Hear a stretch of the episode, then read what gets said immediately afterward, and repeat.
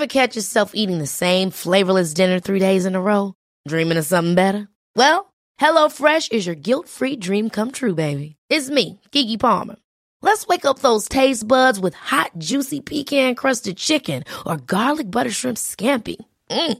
Hello Fresh. Stop dreaming of all the delicious possibilities and dig in at HelloFresh.com. Let's get this dinner party started.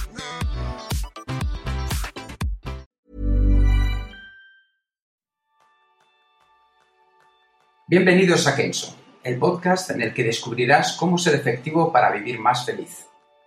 Seguro que alguna vez has pensado en poner en marcha nuevos hábitos, como comer de una manera sana, hacer algo más de deporte, acostarte a una hora razonable o aprender algo nuevo.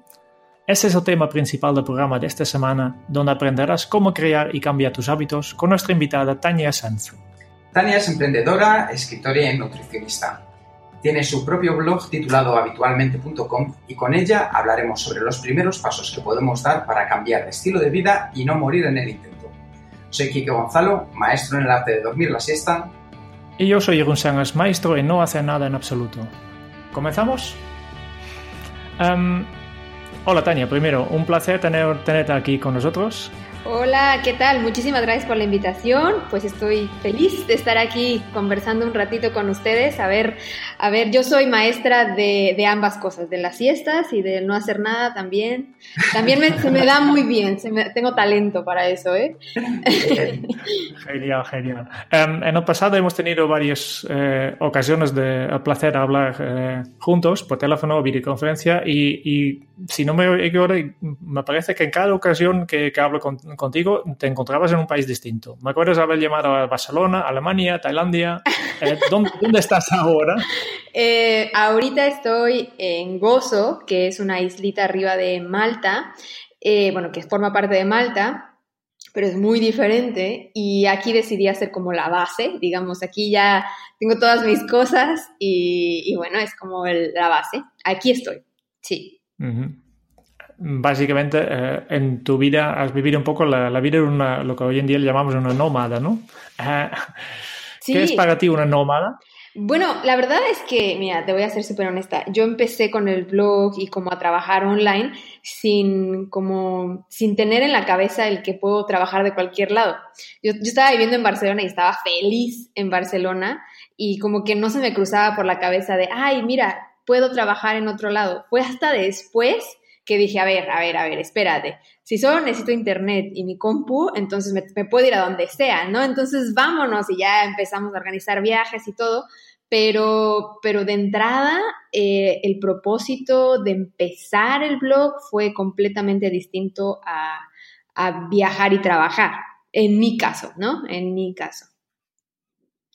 Sí. Y, ahora que has dejado caer esto, ¿cuál, cuál fue esta razón? Pues la verdad, empecé por una mezcla de situaciones, pero si tuviera que dar como una, como una explicación, generalmente uno hace las cosas y después ya piensa por qué las hizo, pero yo me acuerdo que cuando empecé con el, el blog, yo tenía mucho miedo. Así que fue el miedo lo que me impulsó a empezar habitualmente. Y bueno, se escucha un poco raro, pero, pero créanme que tiene, tiene un porqué. Y lo que sucedía es que yo estaba haciendo el doctorado en un, en un hospital de cáncer, bueno, de oncología en Barcelona. Y bueno, el proyecto sigue siendo espectacular, eh, o sea, todavía lo están haciendo. Y, y, me encantaba, yo amo la investigación, así que genial, estaba, pero más contenta que nunca de estar en ese grupo de investigación. Pero de pronto empecé a ver como algunas de las compañeras y compañeros que ya se habían graduado, o sea, que ya habían acabado esa larguísima tesis de, ¿qué quieres? Cinco años, cuatro, eh, tenían problemas para encontrar un trabajo.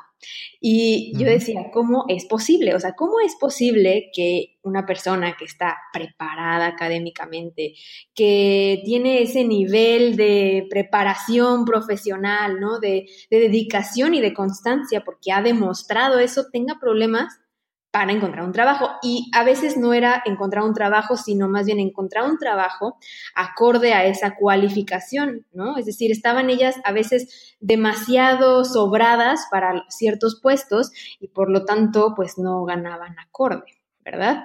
Y yo dije, no, no quiero que me pase eso, no quiero invertir tantos años de mi vida, de mi juventud, voy a decir, de, claro, de estos años, ¿no? De, y deja tú la, la edad, como más bien invertir esta cantidad de energía, de esfuerzo, para que después yo no tenga, eh, no tanto que no gane mucho dinero, sino más bien que no tenga un trabajo en el que yo pueda desarrollarme como yo quiero, que yo pueda hacer lo que me gusta, ¿no? Y pues eso me empezó a dar un poco de miedito y dije, no, tengo que encontrar, tengo que encontrar una oportunidad y tengo que pues crearla yo, empezar a diseñar una fórmula yo o hacer algo, pero quiero, quiero evitarme este, este mal sabor de boca que pudiese pasar en el futuro y así fue como dije, ya, vamos a empezar a hacer algo online y bueno, ahí empezó la idea del blog. Sí. Y hasta ahora, ¿verdad, Tania? Hasta ahora, hasta ahora. Ya este verano, bueno, acabado el verano, por ahí de, sí, septiembre, finales de septiembre, se cumplen cuatro años. O sea, ya cuatro. Muchas felicidades. Sí. ya eso es una cifra considerable. Sí, ya es bastante. Tania, nos estabas contando acerca de la época universitaria y si nos vamos un poco más atrás, la Tania de 10 años ya estaba interesada en una vida saludable. Sí, mira, yo como que he sido súper deportista, mis papás como que me han apoyado mucho en eso eh, nunca sentí de su parte como una imposición, sino siento que ellos como que dejaban que yo hiciera lo que me gustaba y resultó que me enamoré de la gimnasia, de la gimnasia olímpica, bueno, no sé cómo se dice en España, pero de esta de las barras y de la viga. de gimnasia artística. Artística, exacto. Y, y, desde chica, desde los cuatro años yo me enamoré de ese deporte y era de todos los días ahí estar, eh, entrenar, tenía mis amigas ahí, como que yo era súper eh, constante porque me gustaba, o sea, no era como un castigo, era como una, era como una diversión, era como de ya salí a la escuela, qué bueno, ya puedo ir a la gimnasia.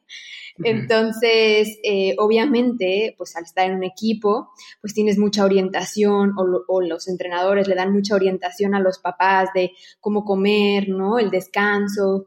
Y, y así fue como, pues realmente sin darme cuenta, pues comía mejor que el resto de mis compañeros de la escuela o que el resto de los niños, pues simplemente porque pues yo tenía en la cabeza el chip de si no como bien, me voy a caer en la viga o si no como bien, ese salto no me va a salir, ¿no?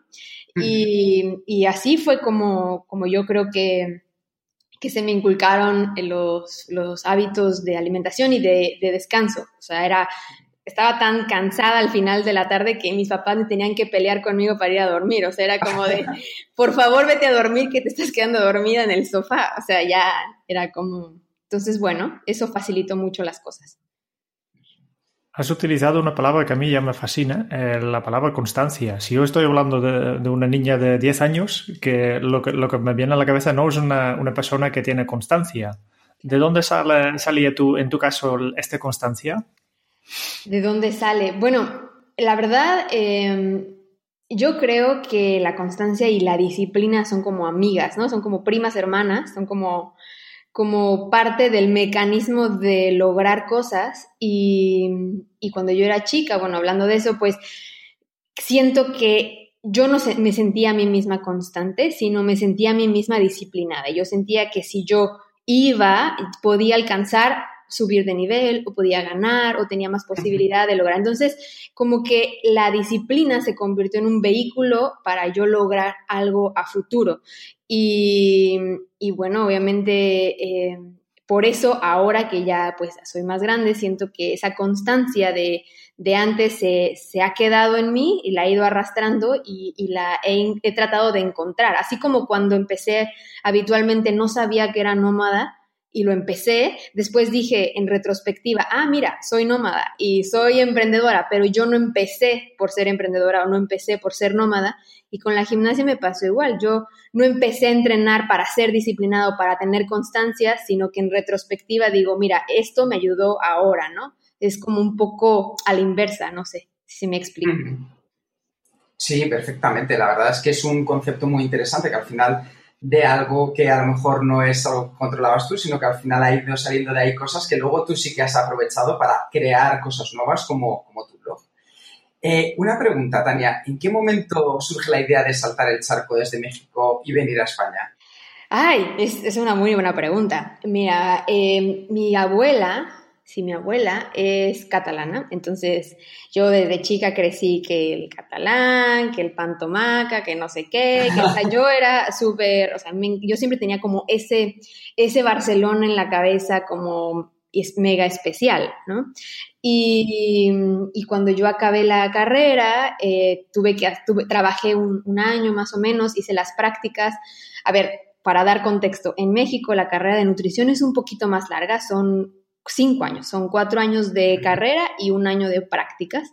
Entonces, cuando acabé las prácticas, me quedé trabajando, pero eh, también en un hospital oncológico, en la parte clínica, pero ahí me di cuenta que me gustaba más la investigación y que no había un máster o no había un posgrado que realmente llamara mi atención por completo en mi país.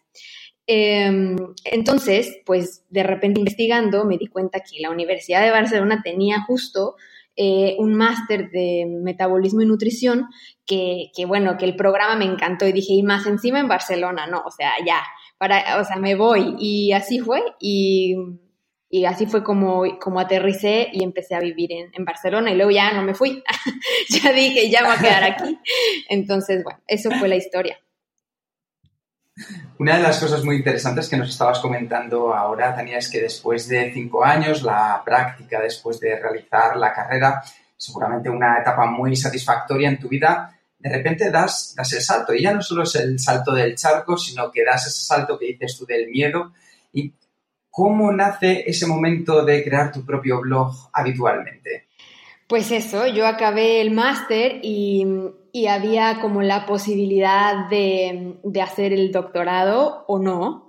Y yo dije, no, bueno, me voy a regresar a México para, para probar suerte y me di cuenta obviamente que los trabajos, pues un poco más de lo mismo, los trabajos que habían en México, no que sean malos, pero no, no eran como yo me los esperaba, ni las condiciones laborales, ni el sueldo, ni el, ni el tiempo de vacaciones, ni la flexibilidad, vamos, eso era lo más importante para mí, el sentir que tengo flexibilidad y libertad. Entonces dije, no, mejor me regreso a hacer el doctorado. Y ahí fue cuando eh, en el doctorado me di cuenta que sucedía esto con mis compañeras de que no encontraban trabajo.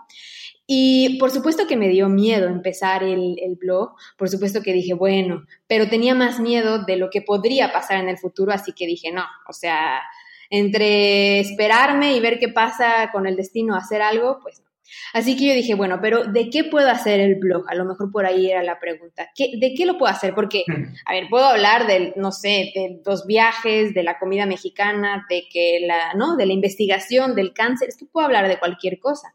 Y, y entonces, pues yo recordaba que cuando tenía mi consultorio de nutrición, en México, a la par de, del trabajo en el hospital, me di cuenta que mucha gente no regresaba y después de la primera consulta. Y entonces me preocupé porque dije, bueno, pero ¿por qué no regresan? Yo estoy mal, les pasó algo y era una tendencia constante de que la gente que acudía para bajar de peso, que era en su mayoría, no volvía y me dejó intrigadísima, ¿no? Y fue hasta después, muchos años después, que leyendo, investigando, dije, claro, es que mi consulta estaba incompleta. Yo me acercaba al paciente de forma incompleta y no trabajaba con sus hábitos. Y entonces dije, ahí se me iluminó, no fue de un día para otro, ¿no? Pero se me iluminó y dije, claro, los hábitos están en un montón de partes de nuestra vida, ¿no? En nuestra productividad, en nuestra forma de comer, en nuestra forma de gastar el dinero, en nuestra forma de dormir, es que en todo, ¿no?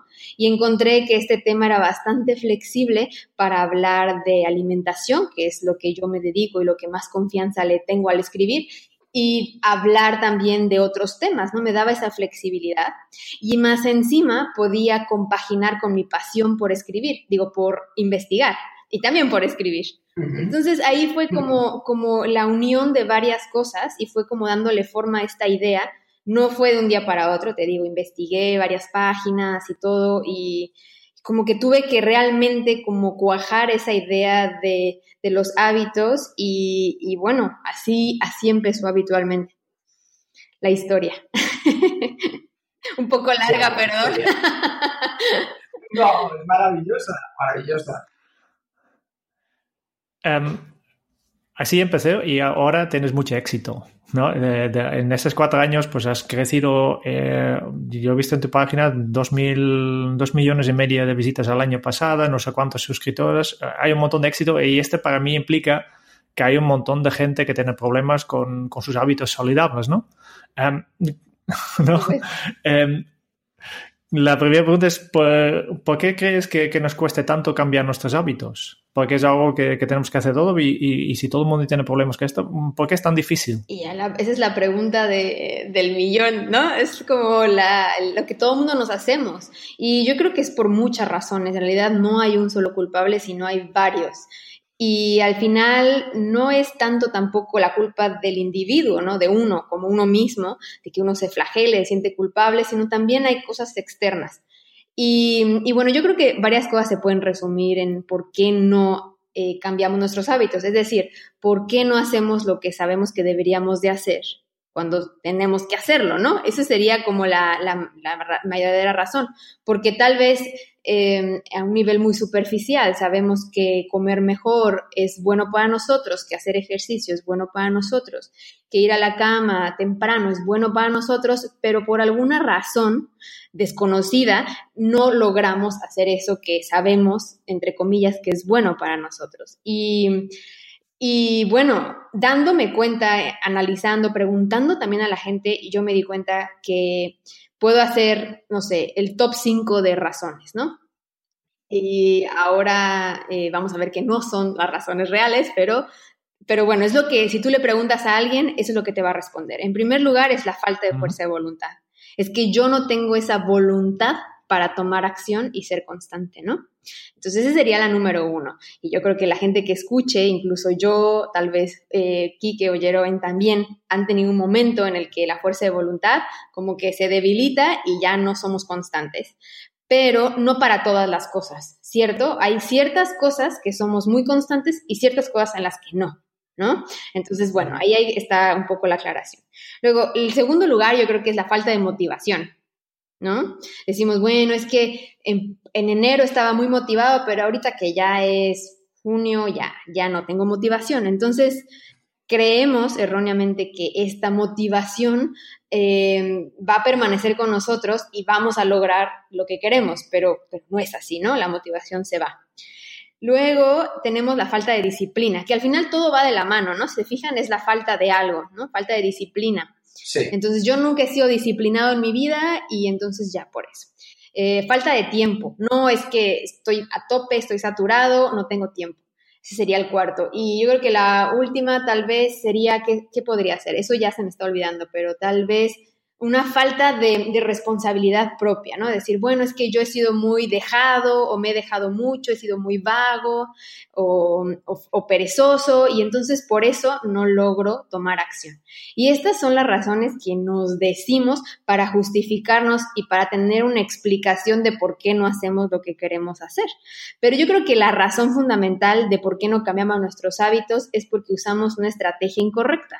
Es decir, empezamos con un montón de cosas que cambiar o empezamos con una meta gigantesca y por supuesto que entonces al fallar nos preguntamos por qué fallé y las razones son este top 5 que acabamos de ver. Entonces, eh, las razones no son la causa de por la que fallas, sino es como una consecuencia, una explicación posterior que uno se quiere dar. No sé si me expliqué. Sí, sí, sí, sí.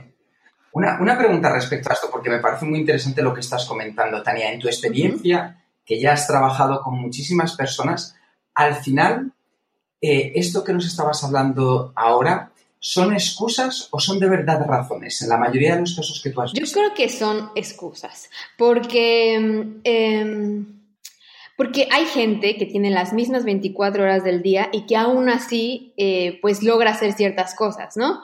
Eh, hay gente que tal vez no tenga suficiente motivación y aún así logra hacer ciertas cosas, es decir, logra ser constante a lo largo del año, aunque, aunque un día amanezca nublado, ¿no?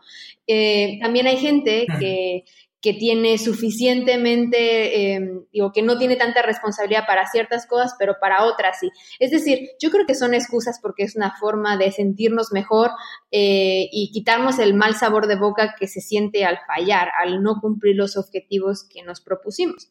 Pero eh, también es cierto que, que, hemos sobrevalorado la motivación y hemos sobrevalorado la fuerza de voluntad a tal grado que nos sentimos culpables de no tenerla y cargamos todo el peso en, eso, ¿no? En sentirnos que somos un fracaso porque no tenemos voluntad. Y hablando con una psicóloga hace poco, con Patricia Ramírez, ella decía algo muy cierto, que no es como que tú nazcas con 5 kilos de fuerza de voluntad y, y, Juanito nazca con 3 kilos de fuerza de voluntad y María con 10. Es decir, no hay gente que tenga más o menos fuerza de voluntad, hay gente que la entrena más y gente que no. Entonces, es, bueno, para, para hacerlo más claro, si uno es constante en una cosa, es mucho más probable que seas constante en otra cosa, es decir, que se extrapole esa, ese comportamiento. Sin embargo, yo creo que la fuerza de voluntad sigue siendo un poco misteriosa y un poco mito porque no hay forma de medirla ni forma de detectarla. Así que simplemente creo que deberíamos de proponernos objetivos y cambiar nuestros hábitos sin la tramposa motivación y sin la tramposa fuerza de voluntad que quizás sea un mito urbano. Es decir, hay que tomar acción sí o sí, con tiempo, sin tiempo, con motivación, sin motivación y etcétera, etcétera. Muy interesante. Una pregunta que yo tenía, la verdad es que es una cosa muy curiosa porque eh, últimamente siempre se escucha mucho hablar de los hacks, es decir, de esos pequeños trucos. Eh, con tu experiencia, con todo lo que has trabajado, Tania, ¿qué tenemos que elegir? ¿Hacks o esos pequeños trucos o por el contrario los hábitos? Em, bueno, tal vez hay hacks para crear hábitos, ¿no? O sea, tal vez existan ciertas estrategias que nos faciliten el crear hábitos, pero eh, yo creo que la pregunta va por, escogemos el, el, atajo o el camino largo, ¿no? Y yo creo que el camino largo. Y ya, todos me van a odiar y van a decir que soy una aburrida y que no, pero en realidad es mucho mejor ir poco a poco, pero con resultados que se vayan quedando, es decir, poco a poco, pero lo que voy ganando se queda conmigo, que ir muy rápido y que probablemente lo que ya gané lo pierda. El típico ejemplo son las dietas, ¿no? Es decir, las dietas son como un, camino rápido hacia lograr eh, el peso que yo quiero tener o la figura que yo quiero tener y son como un botón de emprendido y apagado, como un switch de on y off y cuando prendes la dieta, pues logras resultados y cuando la pagas, pues regresas al punto en el que estabas. Entonces, em, siento que es mucho mejor atravesar el proceso, ir obteniendo resultados poco a poco, pero que se queden. Eso me parece una inversión eh, de energía, de autoestima, mucho más inteligente que, que hacerlo rápido. Estabas hablando ahora mismo del proceso del hábito, Tania. ¿Cuáles son las fases para crear un nuevo hábito? La verdad, como te digo, es mucho más complejo de lo que parece porque se trata de algo neurológico, ¿no?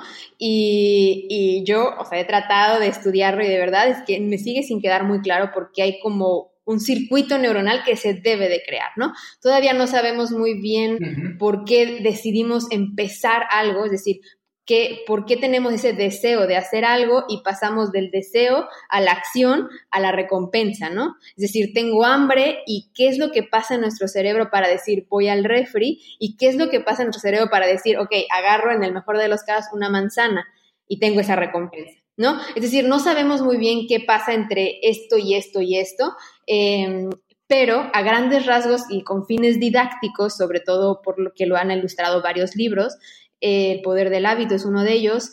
El hábito puede dividirse en tres partes, que es más o menos lo que acabo de explicar. Primero tienes un recordatorio que, que, puede ser cualquier cosa, puede ser un estado de ánimo, una sensación, una emoción, un lugar, una persona, todo esto en conjunto, que te motiva a hacer una acción, que desencadena una acción que es el hábito en sí. Y finalmente hay una recompensa inmediata, inclusive si el hábito no es del todo saludable. Hay una recompensa a muy corto plazo para nuestro cerebro que nos motiva precisamente a seguir este ciclo una y otra vez, una y otra vez. Y mientras más vueltas del ciclo, más fácil es que ese comportamiento se repita en el futuro, es decir, se crea un hábito automático y esto se puede ejemplificar como, por ejemplo, si uno se va de, de escapada a hacer senderismo a la montaña y es mucho más fácil ir caminando por el caminito que varias personas ya trazaron en medio de la montaña que crear el tuyo propio. Y para el cerebro es prácticamente lo mismo. Es mucho más fácil, bajo ciertas condiciones, seguir ese camino ya trazado que crear uno nuevo. Y cuando tenemos que hacer un nuevo hábito, nos enfrentamos a esto, ¿no? Atravesar un camino no trazado y poco a poco ir creando este nuevo camino. Entonces, eh, bueno, eso a grandes rasgos sería las fases de un hábito, recordatorio, acción y recompensa. Y luego hay una cosa que yo creo que ha estado ahí como algo que purulaba y que todo el mundo pensaba que era así, que era lo de los 21 días. ¿Nos puedes confirmar si es así o no es así? Lo investigué, yo también dije, a ver, no, ya, porque la gente me lo escribía muchísimo y yo decía, bueno, pero, pero no, o sea, no sé, no sabía, ¿no? Muy bien.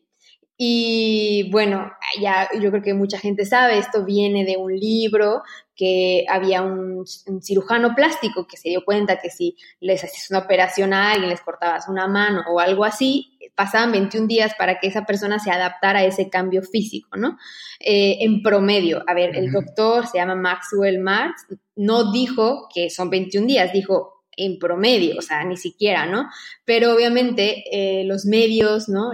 los titulares de revistas, de libros, como que eh, lo tomaron como una regla y ya apareció el deja de fumar en 21 días, eh, baja 5 kilos en 21 días, ¿no? Olvida a tu ex en 21 días. Y sí, ¿no? Y, ahí empezó ese mito. Entonces hubo una, un estudio, tampoco es muy fácil saber si, hay un, si existe un hábito o no. Es decir, no es como que digas, tengo el hábito y ya se me prendió esta luz verde en la cabeza. No, o sea, es como algo demasiado subjetivo, ¿no? De, y de no se puede saber exactamente si una persona ya tiene el hábito o no lo tiene. Em, o todavía le falta, mejor dicho. Entonces, un estudio quiso analizar eso y la única forma de comprobarlo era preguntándole a las personas si esa nueva actividad les representaba mucho esfuerzo eh, tanto físico, si se trata de hacer algo de ejercicio, o mental, si es algo como leer o como estudiar, ¿no? Entonces, ellos querían ver si mientras más esfuerzo necesites aplicar para tomar acción y para ser constante con esa actividad, quiere decir que necesitas más tiempo. En cambio, si necesitas mucho menos esfuerzo, como cuando te vas a lavar los dientes, entonces quiere decir que es mucho más probable que ese hábito ya esté como instaurado en nuestro cerebro. Y ellos se dieron cuenta de que, bueno, en promedio eran 66 días para formar un hábito nuevo. Por supuesto que tomar un vaso de agua era mucho más fácil que salir a correr. Entonces, todo depende un poco del hábito que queramos tener, también depende un poco de la personalidad. Tal vez a mí se me hace mucho más fácil salir a correr que leer, pero tal vez a otra persona le sea mucho más fácil cocinar en casa que salir a correr. Entonces, depende un poco de la persona, depende un poco también del hábito en sí y depende un poco de en qué punto empieces. Si tú ya corrías antes, te va a ser mucho más fácil recuperar ese hábito porque el cerebro recuerda que, empezar desde cero. Entonces, 66 días puede ser una respuesta científica, entre comillas. Eh, sin embargo, ya, esto es lo último.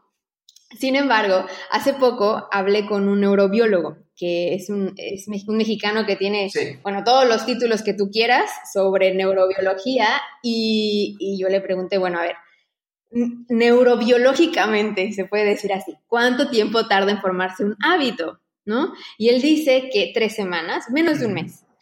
Y él lo ve en forma química, ¿no? En forma neuroquímica, neurotransmisores y sinapsis neuronal y estas cosas.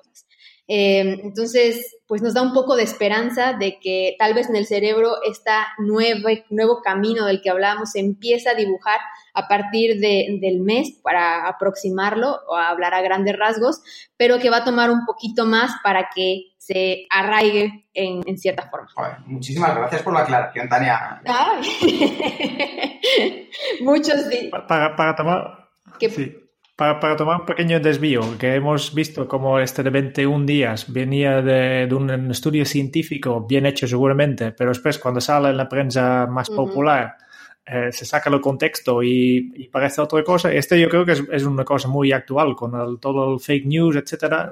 Recibes un montón de información, un montón de consejos. Eh, tú que tienes un, un, fondo más científica, que, que, que, estás más acostumbrado a esto, eh, alguien que, que, está leyendo, por ejemplo, no sé, eh, el mismo día por leer un artículo que dice, vale, pues para, para tu salud un copito, un copo de, vino, vino tinto al día está, está bien. Y los otros dicen, no, no, nada de vino ni nada, ¿no?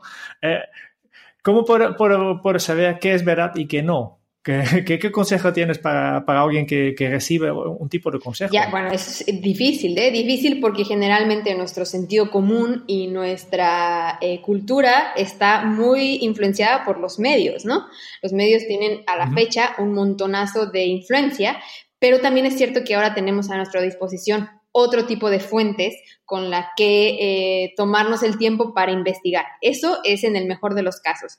Pero algo, sobre todo hablando de comida, algo que yo eh, aconsejo es muchas veces sentido común, personal. Es decir, tú crees que el alcohol en cierta forma es bueno o no, ¿no? O tú crees que esto se puede, o sea, realísticamente, es decir, como tal, un poco guiándose en el sentido común, un poco guiándose en lo que tú consideras, porque porque los medios, por supuesto, eh, pues incluso hasta yo misma, ¿no? Uno quiere poner un titular en un, en un post, en una noticia que, que atrape, que, que, llame, ¿no? Y, y también la forma en la que explicas una cosa puede no significar lo que realmente es, pero sí lo que quiero que entiendas. Entonces, yo considero eso. Uno, guíate en tu sentido común. Y dos, eh, ten tus fuentes de confianza, ¿no? Eh, tal vez los periódicos, depende cuál sea, eh, no siempre van a ser la mejor fuente, o tal vez sí, depende de lo que tú. Entonces, ten tus, tus fuentes de, información de confianza y, sobre todo si trata de salud, que eso es lo más importante, porque ya, si me dicen a mí que yo qué sé, que regar las plantas cuando es la luna llena crecen más, pues, pues bueno, no o sea, si, si se logra, bien, y si no se logra, también, pero cuando se trata de salud, yo creo que eso sí es un tema delicado en el que uno sí debe de tomarse un poquito de tiempo, de hacerse un poquito de tiempo para preguntar eh, o para leer eh, las fuentes confiables. Puedes ir con, tu médico y preguntarle. Eh, hay muchísimos nutricionistas también en España que son excelentes y que seguro tienen algo sobre temas controversiales como el típico copita de vino. Y entonces yo creo que esas serían las tres reglas. Cuando se trata de salud, eh, esto de terapias naturales contra el cáncer, terapias eh, alternativas, todo ese tipo de situaciones que pueden poner en riesgo pues tu, bienestar y tu salud, mejor eh, verlas con lupa y investigar un poquito más. Muy bien, gracias. Em, para volver un poco al tema de, los hábitos, que es al final tu, especialidad, ¿no? Eh, eh, para tú mismo, ¿cuáles son tres hábitos que recomendarías al nivel físico, emocional y nutricional? Em, es decir, sería como uno para cada cosa o uno para los tres, así como el tres por uno. Mm, uno, para, cada, cosa. Entonces, a ver, bueno, yo creo que se solapan, ¿eh? En cierta forma. Eh, para mí, el hábito de oro, así, es el ejercicio. Eh, a pesar de que soy nutricionista y que debería de poner en primer lugar eh, hábitos de alimentación, yo creo que el hábito de ejercicio es eh, de los primeros por varias razones, porque tiene muchísimos beneficios, no hace falta que uno los mencione, y, y también ayuda en la parte profesional porque te hace más productivo en la parte personal, porque no solamente te va a dar, eh, te va a regalar salud y años de vida, prevenir enfermedades, sino que también va a mejorar tu autoestima, ¿no? En esta parte. Y entonces me dijiste profesional, personal y... He dicho eh, físico, emocional y nutricional. Entonces eso, ¿no? Que, que mejora tu, tu, autoestima es la parte emocional, ¿no? Entonces yo creo que el ejercicio va a ser un hábito que, que va a abarcar varias cosas, que, que, va a ayudarte en también la parte mental, eso de mente sana en cuerpo sano también es al revés, ¿no? También es hacia la vía inversa y, y bueno, entonces yo creo que, que ese es un hábito de oro y que si alguien tiene la intención de empezar a transformar su vida o empezar a darle un giro saludable a su rutina, pues que empiece por el hábito de hacer ejercicio si es que no lo tiene, ¿no? Entonces sería para mí el primero. Em, otro hábito que yo también creo que se solapa con varios es el de meditar. Yo era súper escéptica de la práctica porque, o sea, yo respeto las ideologías de cada persona, pero eh, si hay algo tipo de energías, chakras y esto, me cuesta mucho más eh, entenderlo. Soy una persona que me cuesta mucho más entender las cosas más abstractas y subjetivas y, prefiero con hechos, ¿no? Prefiero si algo está sustentado, si algo está estudiado, como que le creo más. Igual estoy mal yo, pero así es mi personalidad y por eso era un poco escéptica con la práctica hasta que empecé a ver que ya han hecho un montón de estudios de meditar y del mindfulness y que han visto que hay mejorías, que hay cambios en el cerebro físicos y entonces me decidí a probar y desde que medito me he dado cuenta que mejoró mi, mi auto habla, es decir, la forma en la que yo me hablo a mí misma, la he mejorado mucho. He mejorado también la forma en que me concentro y, planifico mis tareas, ¿no? La forma en que, que, organizo mi día, me he visto más concentrada y, y yo creo que ayuda en, en muchísimas áreas tanto emocionales como profesionales como personales, eh, porque te desarrolla como una especie de autocontrol, ¿no? Todo empieza en nuestros pensamientos y si sabemos cómo controlar mejor a nuestros pensamientos, pues tendremos como un arma, una herramienta poderosa para como vivir mejor. Así que meditar sería el segundo hábito. Y hablando de nutrición o de hábitos de alimentación, la verdad es que es muy complejo porque no es un hábito de alimentación, sino son varios trabajando en conjunto como un relojito suizo y, y, no es un solo hábito, ¿no? Entonces, para mejorar la alimentación no hay que cambiar todo al mismo tiempo, sino empezar por una parte, ¿no? Es decir, a ver, eh, voy a empezar a desayunar mejor o a cenar mejor. Así que yo creo que si empezamos a mejorar en poco, pero nuestra alimentación, eh, yo creo que también va a repercutir obviamente en nuestro estado eh, emocional, vamos a sentirnos que estamos haciendo algo bueno por nosotros, lo que se refleja en mayor autoestima y confianza en uno mismo, pero también obviamente eh, te vas a sentir bien, te vas a sentir con, con, esa sensación que los alimentos saludables te dan, ¿no? Esa, esa energía que se mantiene a largo plazo, que te beneficia en la, en la parte de productividad. Em, aquí aclaro una cosa rápida de hábitos de alimentación. Muchas veces, em, así de la mano con el mito de los 21 días, eh, mucha gente empieza con e hilando con la parte del principio del podcast, em, la parte de las estrategias incorrectas, ¿no? ¿Por qué no logramos cambiar hábitos? Y yo creo que en, la, en el tema de alimentación es muy común que intentemos eliminar cosas que agregar cosas. Es decir, quiero dejar de comer dulces, dejar de tomar refresco, dejar las, no sé, los ganchitos y los churritos y todo lo que... Es decir, como que uno busca dejar de en lugar de empezar a. Y yo lo considero, o sea, ideal que tú hayas ya detectado el problema y hayas ya sido consciente de que esto que estoy comiendo en las tardes está malo, esto que estoy cenando no está del todo bien eh, está genial que lo hayas detectado, pero desde mi punto de vista y mi consejo, sugerencia sería, empieza incorporando un hábito saludable, un hábito de alimentación que restándote uno, porque em, es mucho más fácil al principio depositar toda tu energía en eso que quieres que en eso que no quieres. Y a largo plazo eh, se va a ver que ese hábito que no quieres, pues se va a ir eliminando porque tú vas a ir ganando confianza en que lo estás logrando, en, esa constancia. Entonces, si yo acostumbraba eh, al mediodía de la pausa ir por un donut y digo, no, no, a ver, voy a olvidarme del donut, pero voy a empezar a incorporar una manzana y ya si me como el donut, bueno, eso ya. Pero entonces, esto es un ejemplo a grandes rasgos, pero esto créeme que ayuda a nivel de motivación de lo que hablábamos y, de constancia. Hola. Esta sería un poco como la, estrategia para deshacer eh, de hábitos, ¿no? Ya antes has explicado cómo crear un hábito nuevo que, con los tres pasos. Y para deshacerlo, básicamente tú recomiendas reemplazarlo por, por otro más saludable. Sí, puede ser reemplazarlo, es decir, yo estoy detectando aquí esto, o puede ser simplemente, es decir, si sabemos exactamente qué, qué, qué recordatorio me hace caer en este hábito poco saludable, como digamos, eh, es la pausa y yo voy por un donut y entonces el azúcar me hace sentir bien momentáneamente. Eh, si ya lo tenemos bien identificado, pues claro, podemos ahí reemplazar el donut por, no sé, eh, voy a tener una, no sé, una banana o un poquito de unas, no sé, avena con yogur, algo que, ¿no? No sé, que, que, que reemplace de forma saludable. Eso sería una estrategia, claro, pero a veces es difícil detectar el recordatorio porque a veces es muy automático, es decir, ya tenemos el hábito muy automático, a veces es un conjunto de varios factores.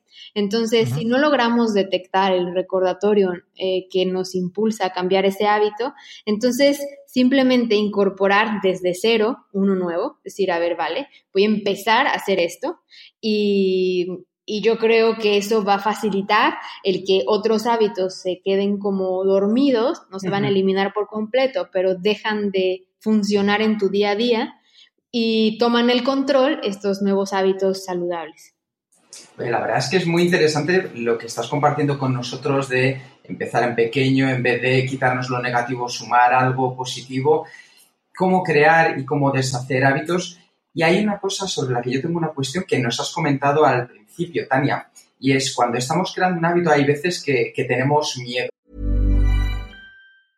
Mom deserves the best, and there's no better place to shop for Mother's Day than Whole Foods Market. They're your destination for unbeatable savings, from premium gifts to show-stopping flowers and irresistible desserts. Start by saving 33% with Prime on all body care and candles. Then get a 15-stem bunch of tulips for just $9.99 each with Prime. Round out Mom's menu with festive rosé, irresistible berry chantilly cake, and more special treats. Come celebrate Mother's Day at Whole Foods Market. Ever catch yourself eating the same flavorless dinner three days in a row? Dreaming of something better? Well, HelloFresh is your guilt-free dream come true, baby. It's me, Kiki Palmer. Let's wake up those taste buds with hot, juicy pecan-crusted chicken or garlic butter shrimp scampi. Mm. Hello Fresh. Stop dreaming of all the delicious possibilities and dig in at HelloFresh.com. Let's get this dinner party started.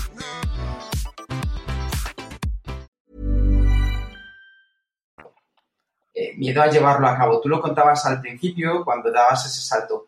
¿Cómo podemos actuar a la hora de quitarnos ese miedo dentro de los propios hábitos?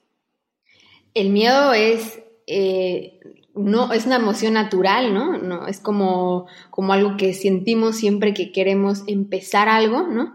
Y también eh, o sea, yo no soy psicóloga, pero de lo que me he dado cuenta y de lo que he investigado es que eh, si en el pasado uno ha fracasado, digamos, me propuse hacer ejercicio en Año Nuevo y siguen los zapatos en la caja sin estrenar, eh, eso me genera un, un, mal, un mal sabor de boca o me genera un fallo y entonces eso condiciona que en el futuro yo tenga más miedo porque ya el cerebro dice, oye, ya, o sea, yo ya sé que esto duele, entonces no me voy a atrever, ¿no? Como que nos frena, aunque no sea el fin del mundo, porque lo peor que puede pasar es que nos quedemos en el mismo lugar donde estamos, ¿no? Em, entonces el miedo va a estar, el miedo al fracaso, el miedo al no sé qué va a pasar, eh, pero casi siempre es el miedo al si no lo logro, ¿no? Y si no lo logro, que yo creo que eso es lo más común y todos nos podemos identificar. Em, yo lo que aconsejaría o lo que he visto que funciona es pues un poco analizar, es decir, decir, vale, ¿qué es la peor consecuencia que va a pasar si yo no empiezo este hábito o este objetivo que me propuse? ¿Qué es lo peor, no? Bueno, si hablamos del ejercicio, pues lo peor, así ya lo peor es pues que suba mucho de peso, que pues no sé, que tengo un problema cardiovascular, ¿no? Eh, a nivel de salud, a nivel de, de, autoestima, pues que me sienta incómodo con mi cuerpo, que me sienta inseguro, eh, ¿no? En mi vida diaria. Entonces, eso sería lo peor que puede pasar si no empiezo, ¿no? ¿Y qué es lo peor que puede pasar si empiezo? Y lo peor que puede pasar si empiezo es, o sea, de casi apuesto que es quedarme exactamente en donde estoy. Es decir, si empiezo, ¿qué es lo peor que puede pasar si no lo logro? Más bien me quiero referir a eso. ¿Qué es lo peor que puede pasar? Si empiezo y no lo logro, pues quedarme en donde estoy. Pero si no empiezo, lo peor que puede pasar es mucho más grande. Es decir, nos damos cuenta que las consecuencias de empezar y no empezar, realmente las podemos visualizar si lo escribimos y entonces como que nos convencemos de tomar acción. Eso por un lado, ¿no? es como un ejercicio opcional si alguien como que tiene la intención de, de hacerlo, pero la mejor estrategia para pasarnos de puntitas sin despertar al dragón del miedo sería simplemente empezar con muy poquito. Es decir, si yo empiezo con algo tan simple y tan chiquito que me dé hasta risa, pues generalmente no voy a, sentir miedo porque va a ser algo muy fácil, no tengo esa, ese miedo de fallar y entonces poco a poco, sin que el dragón del miedo se dé cuenta, lo puedo ir aumentando y entonces el cerebro va a decir, bueno, ¿qué pasó? Pero de repente ya estoy saliendo a caminar 15 minutos o ya estoy yendo a clase de zumba los jueves. Entonces es empezar con muy poco y muy poco es, o sea, hablando de ejercicio, hoy en la tarde voy a hacer 10 flexiones. ya, o sea, así de poco es una forma de esquivarnos el miedo. Sí, sí, sí, sí. Muy interesante. Em, hablando de, cambio de tus métodos, em, tus hábitos, en tu caso, ¿cuál es el hábito que más te ha costado adquirir? Y obviamente, ¿cómo lograste adquirirlo? El hábito, mira, mm, es una muy buena pregunta. Porque como que a veces o sea, me han escrito, no, es que como que no, ojalá todos fuéramos como tú, Tania, no sé. Y yo digo, ¿eh? No, si yo tengo un montonazo de hábitos que no están buenos o me cuesta también, ¿no? Em, yo creo que el que más me costó, que ya lo tengo, es el de escribir todos los días. Em, porque enfrentarte a la, a la página blanca, ¿no? Es como un poco eh, es como un poco picar piedra todos los días, porque hay días en los que la famosa motivación está y entonces escribo de lo lindo y acabo un artículo, pero hay veces en las que estoy en blanco y no tengo absolutamente nada de ganas de escribir algo. Y aún así, pues eh, trato de, de sentarme con o sin motivación y de simplemente, pues, empezar con qué quieres. Mi meta es tan chiquita que son 200 palabras eso es, y 200 palabras suena mucho, pero si escribes es muy poco, es casi media cuartilla. Entonces, em, esa es mi meta. Entonces ya sé que los días en los que no tengo nada de ganas, nada de motivación, pues empiezo con eso. ¿Y cómo lo estructuré? Lo estructuré con el café de la mañana. O sea, ya sé que cuando tengo el café, o sea, ese es mi recordatorio, tengo que escribir mis 300 palabras y la recompensa es prepararme un segundo café. Entonces ya sé que si quiero mi segundo café, tengo que acabar las palabras y hay días en las que de 200 palabras hago 2000, no es broma, hay días que estoy mega inspirada y hay días que no, pero ese fue el hábito que más trabajo me costó porque eso, porque hay que enfrentarse a un no sé qué escribir varias veces, más veces de las que no.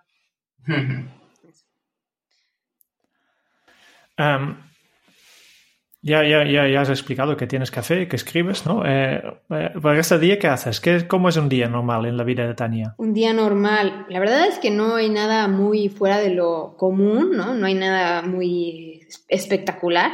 Eh, cuando, cuando estoy aquí en casa es mucho más pareja mi rutina que cuando uno está de viaje, ¿no? Obvio.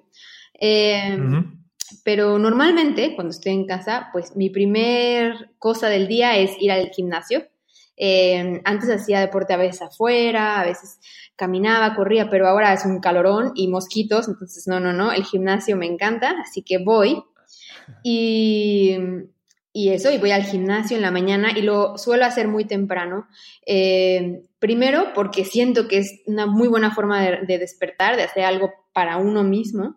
Porque, segunda cosa, porque cuando llego a casa para bañarme ya tengo hecho eh, una gran parte, una gran tarea del día. Hacer ejercicio es, una gran parte de, de, mis prioridades, así que cuando ya llegué a casa ya hice bastante, entonces eso como que fluye, como que siento que ya es más fácil seguir con otra tarea importante y luego con otra, que si no empiezo con el ejercicio, me he dado cuenta de eso. También me siento como con un logro, ¿no? Como uno, hoy hice deporte y la verdad, ¿no? Así como de hoy sí le eché ganas a la rutina y te sientes como con una sensación de logro que también pues te ayuda a fluir durante el resto del día. Y también otra razón por la que voy muy temprano es porque los autobuses son mucho más constantes. En la mañana van cada hora y ya después van cada 40 minutos o cada, no, van cada media hora en la mañana y después van cada hora. O sea, va. Como que no hay tanto sistema, infraestructura de transporte aquí. Entonces, si no aprovecho, pues es que entonces me tardo años en volver a casa. Entonces, se va todo el día y pierdo tiempo. Entonces, hay varias razones de por qué decido hacer ejercicio. Después, nada, pues obviamente uno se, se viste, yo trato, aunque trabaje en casa, de, de vestirme y estar o sea que si ustedes me estuvieran viendo ahorita y yo estoy vestida bien, podría salir a la calle en este momento. Y... Nada de pijama. No, no, no, porque siento que ya es como, si no, estaría como enferma, como, como vestida como enferma todo el día, ¿no? Entonces, no, ya me visto, me arreglo, me peino todo y trabajo y eso escribo. Eh, tengo muy claro a la hora que voy a dejar de trabajar desde antes. Desde antes tengo muy claro que hoy, mira, hoy me apetece ir a la playa, entonces voy a dejar a las 4 de trabajar o después de comer. Hoy la verdad es que no tengo nada de ganas de salir, entonces pues puedo trabajar un poquito más y después, no sé, hago otra cosa. Entonces tengo muy claro cuándo voy a salir. Eh, me doy el tiempo de cocinar y comer, eso sí, o sea, eso sí es como una regla porque, porque antes, ¿no? Antes trataba de aprovechar esa media hora y después sentía que, que no, no, era lo correcto, no sentía que le estuviera dando eh, ese espacio y ese respeto que se merece la comida. Entonces, no, ya me, me, paro dos horas, hago comida eh, o, una hora, depende de lo que se prepare. Y, y eso sería mi día. Eh, acabo que, acabo, bueno, para lo de meditar, lo intentaba en la tarde y me di cuenta que en la tarde estaba muy distraída y que no, como que algo era más importante y todo. Y me di cuenta que en el bus de regreso del gimnasio eh, como que podía solapar perfectamente el, el, trayecto con el meditar. Entonces, lo hago en el bus, así que no hay pretextos. Ajá. Y eso, eso sería a grandes rasgos el día, no, no tengo nada, nada especial, la verdad. Bueno, nada especial, pero en, teniendo estos días de, nada especial, has tenido un éxito enorme con Hábitamente, como ya he dicho antes, con dos millones y medio de visitas el año pasado, 100.000 suscriptores y además acabas de lanzar un podcast que también es muy interesante, ¿no? Eh, de todo lo que has hecho estos años, ¿cuál consideras que es tu mayor logro? Mayor logro. Em, ¿Sabes qué? Mayor logro es simplemente vivir de eso que me gusta, o sea, decir, Em, puedo realmente haber creado esa, esa oportunidad de la que tanto tenía miedo antes, ¿no? De haber creado para mí misma esta oportunidad de desarrollarme eh, haciendo lo que me gusta y un plus increíble es que puedes ayudar a las personas, o sea que realmente puedes como dejar un granito de arena en alguien que te lee. Así que yo creo que el mayor logro es esas dos cosas. Uno, crear, haber creado mi oportunidad para, para, vivir de esto, de lo que me gusta, y dos, pues que indirectamente estás ayudando a que, a que alguien a lo mejor empiece a comer mejor o, se levante más temprano o cualquier cosa. Entonces, bueno, sería. Muy bien, muy bien. Em, lo he dicho, que si ya tienes éxito con Hábito tienes la vida que, que quieres, eh, pero ¿Qué hay para hacer? ¿Qué vendrá después? ¿Qué más planes ¿Qué vendrá tienes? después? Un montón. Mira, la verdad es que así como ustedes que ya decidieron empezar, empezar el podcast, que, que me encanta, me alegro, enhorabuena, les va a ir súper bien, eh, pues yo también tenía esa idea de empezar a conectar con otras personas, de no ser yo, yo, yo, ¿no? La que hace cosas, sino abrirme. Y pues el podcast era una excelente oportunidad, así que eso va, va en marcha. Pero tengo ganas de hacer, bueno, tengo ganas de hacer YouTube o sea, le tengo un poco de respeto a la cámara, ¿eh? No crean, o sea, es de verdad, ¿eh? Es como un paso importante. Eh, pero bueno, tengo ganas de hacer eso. No tengo ganas, siento que, que es importante hacerlo, ese es el motivo, siento que es un formato que mucha gente pide, que no, que no quiere leer o que no le gusta ni siquiera escuchar y que es, es más visual y necesita ver una persona. Uh -huh. Entonces, eso, eso siento que es muy, muy clave para habitualmente y para mí. Personalmente es un reto grande, así que eso es lo que viene. ¿Y qué más así gordo? Pues no sé, quiero hacer más cursos, quiero hacer, quiero mejorar el curso de empezar a hacer ejercicio, eh, hacer, hacer un curso de alimentación, o sea, que yo soy nutricionista y no puedo, no tengo como un, un, no sé, un empezar a comer más sano. No lo tengo porque, Ajá. porque soy demasiado exigente y siento que lo tengo que hacer muy bien, pero no, ya voy a, quiero empezar a diseñarlo y bueno, esas son cosas grandes que me emocionan un montón y que, y que espero que la próxima vez que me inviten podamos hablar de que, de que ya hay, de que ya hay un avance en esas cosas y, y bueno, eso. Eso seguro, Tania. Muy bien, muy bien. Um, al final de cada entrevista tenemos un, un, cuestionario con algunas preguntas que hacemos a, todos los invitados del podcast, pero antes de esto um, quiero preguntarte si tienes alguna pregunta final, siguiente paso, sugerencia o mensaje para los oyentes de este podcast. ¿Algún mensaje? Eh, yo creo que eh, sí, que muchas veces pensamos que como mejorar nuestros hábitos no, no, se, no, es posible o que mientras más viejos somos, menos se puede, pero no. En realidad no ha sido ni culpa de la fuerza de voluntad ni de la motivación de la que hablábamos, sino la estrategia incorrecta, así que déjense de sentir culpables porque no hay culpa de nada y dense la oportunidad de empezar a mejorar su vida poco a poco, ¿no? A cambiar sus hábitos poquito a poco. Ese sería un mensaje de, final para la gente que esté escuchando y que se haya sentido identificada con este tema de hábitos, de no lograrlo, de sí lograrlo, de todo esto. Muy bien, muy bien. Perfecto. Pues si te parece bien, vamos al cuestionario, que son 10 preguntas muy breves. La respuesta no necesariamente tiene que ser breve, simplemente expliques lo primero que te sale a la cabeza. No, so, no todas las preguntas son, son fáciles, ya okay. te aviso. Empezando con lo primero, ¿cuál es tu lema? Mi lema. Eh, pues no sé, a ver, déjame pensarlo. Yo tengo un lema profesional habitualmente, ¿no? Y es de si publico algo, tiene que ser lo mejor que puedo hacer. No importa si es gratis, tiene que ser lo mejor que puedo dar. Eso sería el lema de, de profesional para habitualmente. Y yo creo que se puede extrapolar a otras cosas, ¿no? Si voy a hacer ejercicio, ya voy a darle todo, completo. Si voy a cocinar, lo voy a hacer bien. O sea, tratar de dar, dar el 100% en, en lo que uno esté haciendo. Eso sería. Perfecto. Um, otra pregunta más difícil. ¿Cómo se titularía tu biografía? Bueno, no era tan difícil. Si me hubiera dicho el soundtrack, eso hubiera estado más difícil. de la película de soundtrack, no, no. Eh, el libro, pues sería como, a ver, Tania Sanz, así me lo estoy imaginando.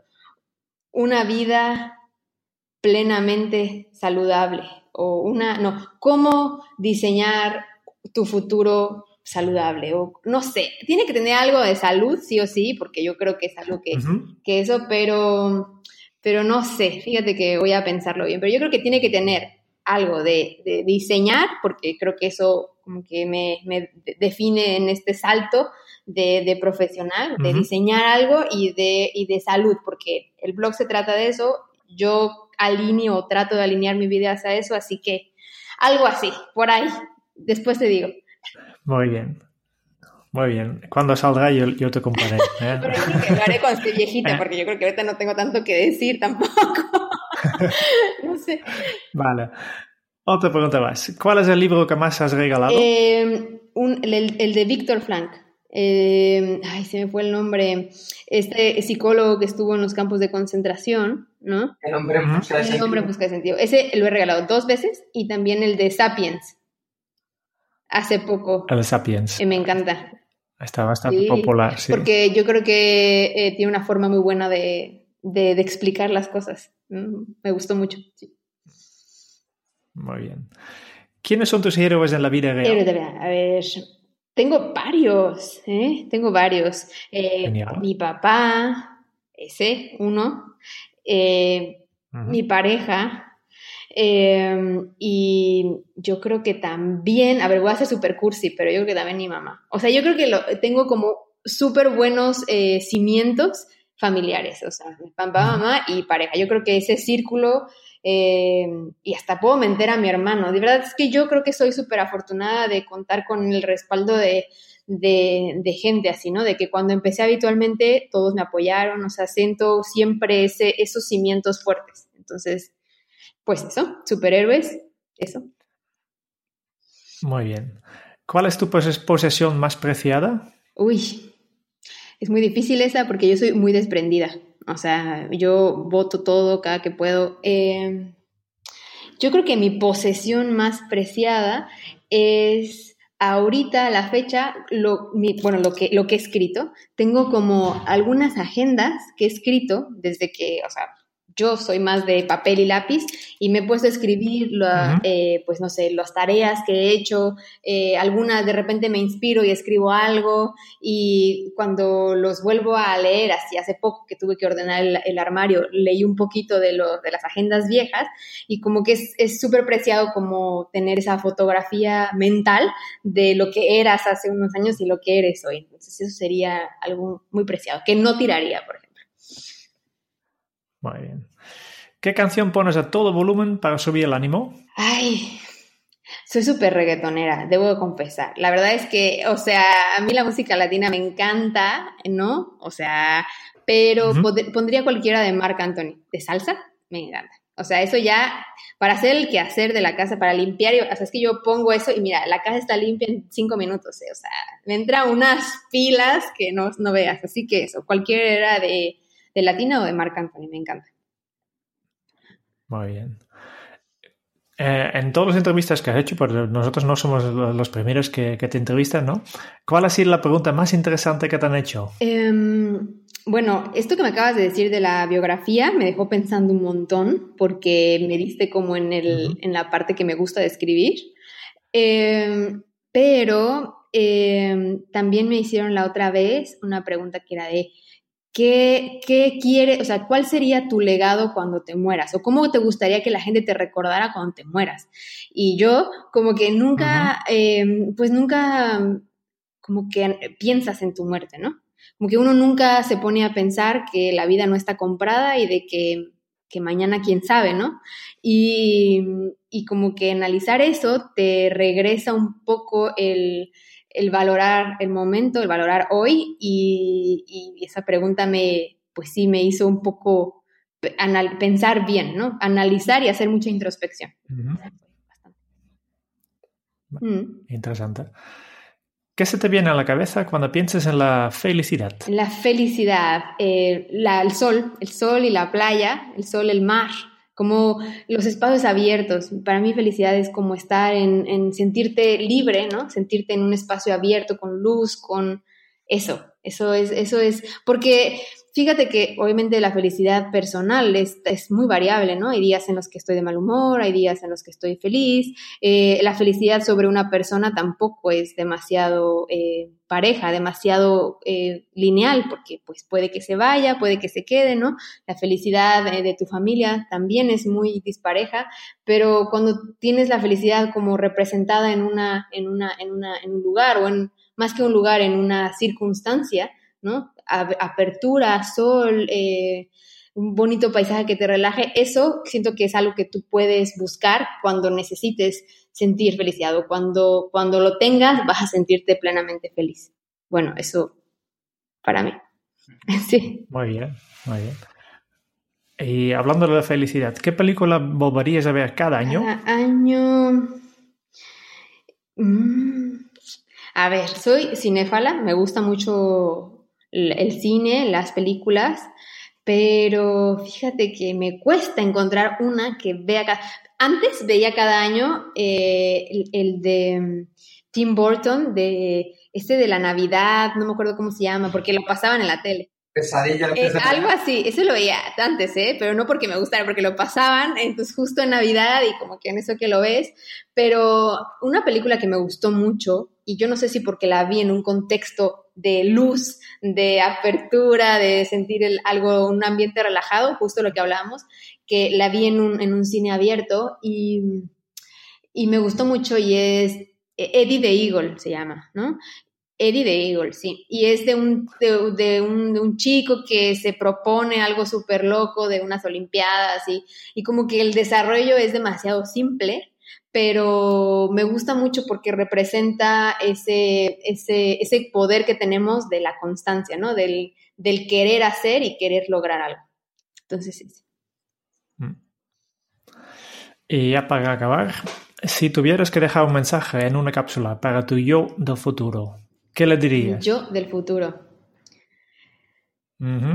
Es más fácil a mi yo del pasado, debo decir, ¿eh? Si tuviera que, tuviera que dejar una cápsula hoy, o sea, volver al pasado, dejar la cápsula para que mi yo del pasado se entere, para cambiar mi presente, pues conteste primero esto. ¿Qué, qué ah, dirías tu yo del pasado? Ahí, o sea, compra bitcoins, compra acciones de Amazon. o sea, yo ya eh, le pondría esas pistas. O sea, cómo fuimos tan. Me dejé de ver tan tonta que me di cuenta de que todo valía después de mucho, ¿no? Eh, no sé, al futuro, yo creo que, yo creo que eso, yo creo que fíjate que lo de las agendas que tengo guardadas es un poco esa cápsula, porque es una forma de decir, mira el camino que has trazado, ¿no? Eh, siéntete orgullosa de lo que, de lo poco, mucho que has logrado y, y, quédate en ese camino porque vas bien, ¿no? Como dar esas palabras de, de reconfortantes, de decir, eh, pues hoy en este momento soy feliz, me siento bien con lo que hago, eh, me siento a veces más motivada que otros días, pero siento que estoy en el camino correcto y que estoy logrando lo que, lo que quise ser, ¿no? Entonces, siento que esas palabras tal vez lleguen en un momento de más necesidad y, sean como demasiado reconfortantes y alivien. Entonces, bueno, pondría algo así. Muy bien.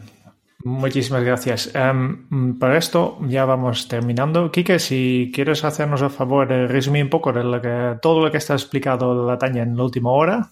Claro que sí, la verdad que ha sido un placer conocer a Tania porque es una persona con una tremenda pasión y una pasión por los hábitos y en especial por uno que ella demuestra y hemos visto y hemos escuchado durante toda esta entrevista, que es el sentido común. Nos ha enseñado que los hábitos están en todos los lugares de nuestras vidas y que al final el camino largo es mejor que el truco, rápido que nos tenemos que dar cuenta del por qué no hacemos lo que sabemos que tenemos que hacer, que a veces nos excusamos en la falta de fuerza de voluntad, la falta de motivación, de disciplina, de tiempo o de responsabilidad propia. La razón fundamental, como bien ha dicho ella, es que utilizamos una estrategia incorrecta y que tenemos que, para alcanzar nuevos objetivos, proponernos esos objetivos y quitarnos estas excusas para pasar a la acción. Unos primeros pasos que nos han recomendado son el ejercicio, la meditación y mejorar en pequeño nuestra alimentación, empezando incorporando un hábito saludable en lugar de dejar uno y hacerlo, como ella bien ha dicho, en chiquito. Tania ha sacado lo mejor del miedo para poder vivir de manera flexible y ser una nómada feliz. Ha logrado vivir haciendo lo que le gusta, ayudando a las personas. Y como muy bien ha dicho, vamos a darnos la oportunidad. ¡Wow! Venga con el resumen, ¿eh? O sea, súper bien. Pero es todo lo que has dicho tú. Pero, pero una hora en, dos minutos o en un minuto, ah, wow, excelente resumen, excelente. Genial. Pues eh, Tania, muchísimas gracias eh, por estar con nosotros. Ha sido un enorme placer. Hemos aprendido un montón y, y por esto te valoramos Muchísimas gracias. Me fue el tiempo volando. Ya nos podríamos quedar más horas platicando, de verdad pero el gusto es mío, espero que, sea de utilidad para alguien que escuche y bueno, espero que no sea la última vez que colaboremos y pues, tú sabes que el canasto yo lo tengo como muy en mente, fue de los primeros eh, portales que me abrieron las puertas para escribir, así que Eh, pues nada, obviamente el gusto es mío y, y eso, adelante. Perfecto. Em, muchísimas gracias también a los oyentes de este podcast por escuchar, eh, hoy esta entrevista. Si te ha gustado, te agradecemos si dejas tu reseña de 5 estrellas en el podcast eh, en iTunes o iVoox para ayudarnos a llegar a más oyentes. Y si quieres conocer más sobre Kenso y cómo podemos ayudarte a mejorar tu día a día, puedes visitar nuestra web en kenso.es. Te esperamos en el próximo episodio del podcast de Kenso, donde Jerún y yo entrevistaremos a Chel Costa, especialista en marketing y negocios para empresas y emprendedores éticos y felices que quieren ir al grano. Y hasta entonces es un buen momento para poner en práctica un hábito Kenso. Hazlo lo mejor que lo puedas hacer. Hasta el próximo episodio. Chao.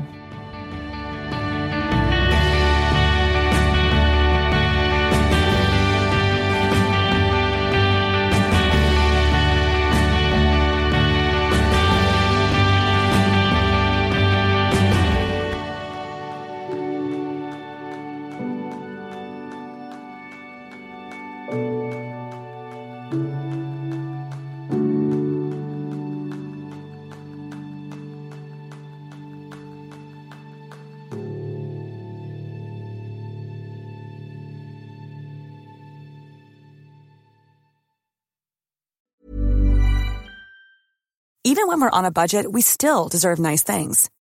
Quince is a place to scoop up stunning high-end goods for 50 to 80% less than similar brands. They have buttery soft cashmere sweaters starting at $50, luxurious Italian leather bags, and so much more. Plus, Quince only works with factories that use safe, ethical, and responsible manufacturing. Get the high-end goods you'll love without the high price tag with Quince. Go to quince.com/style for free shipping and 365-day returns.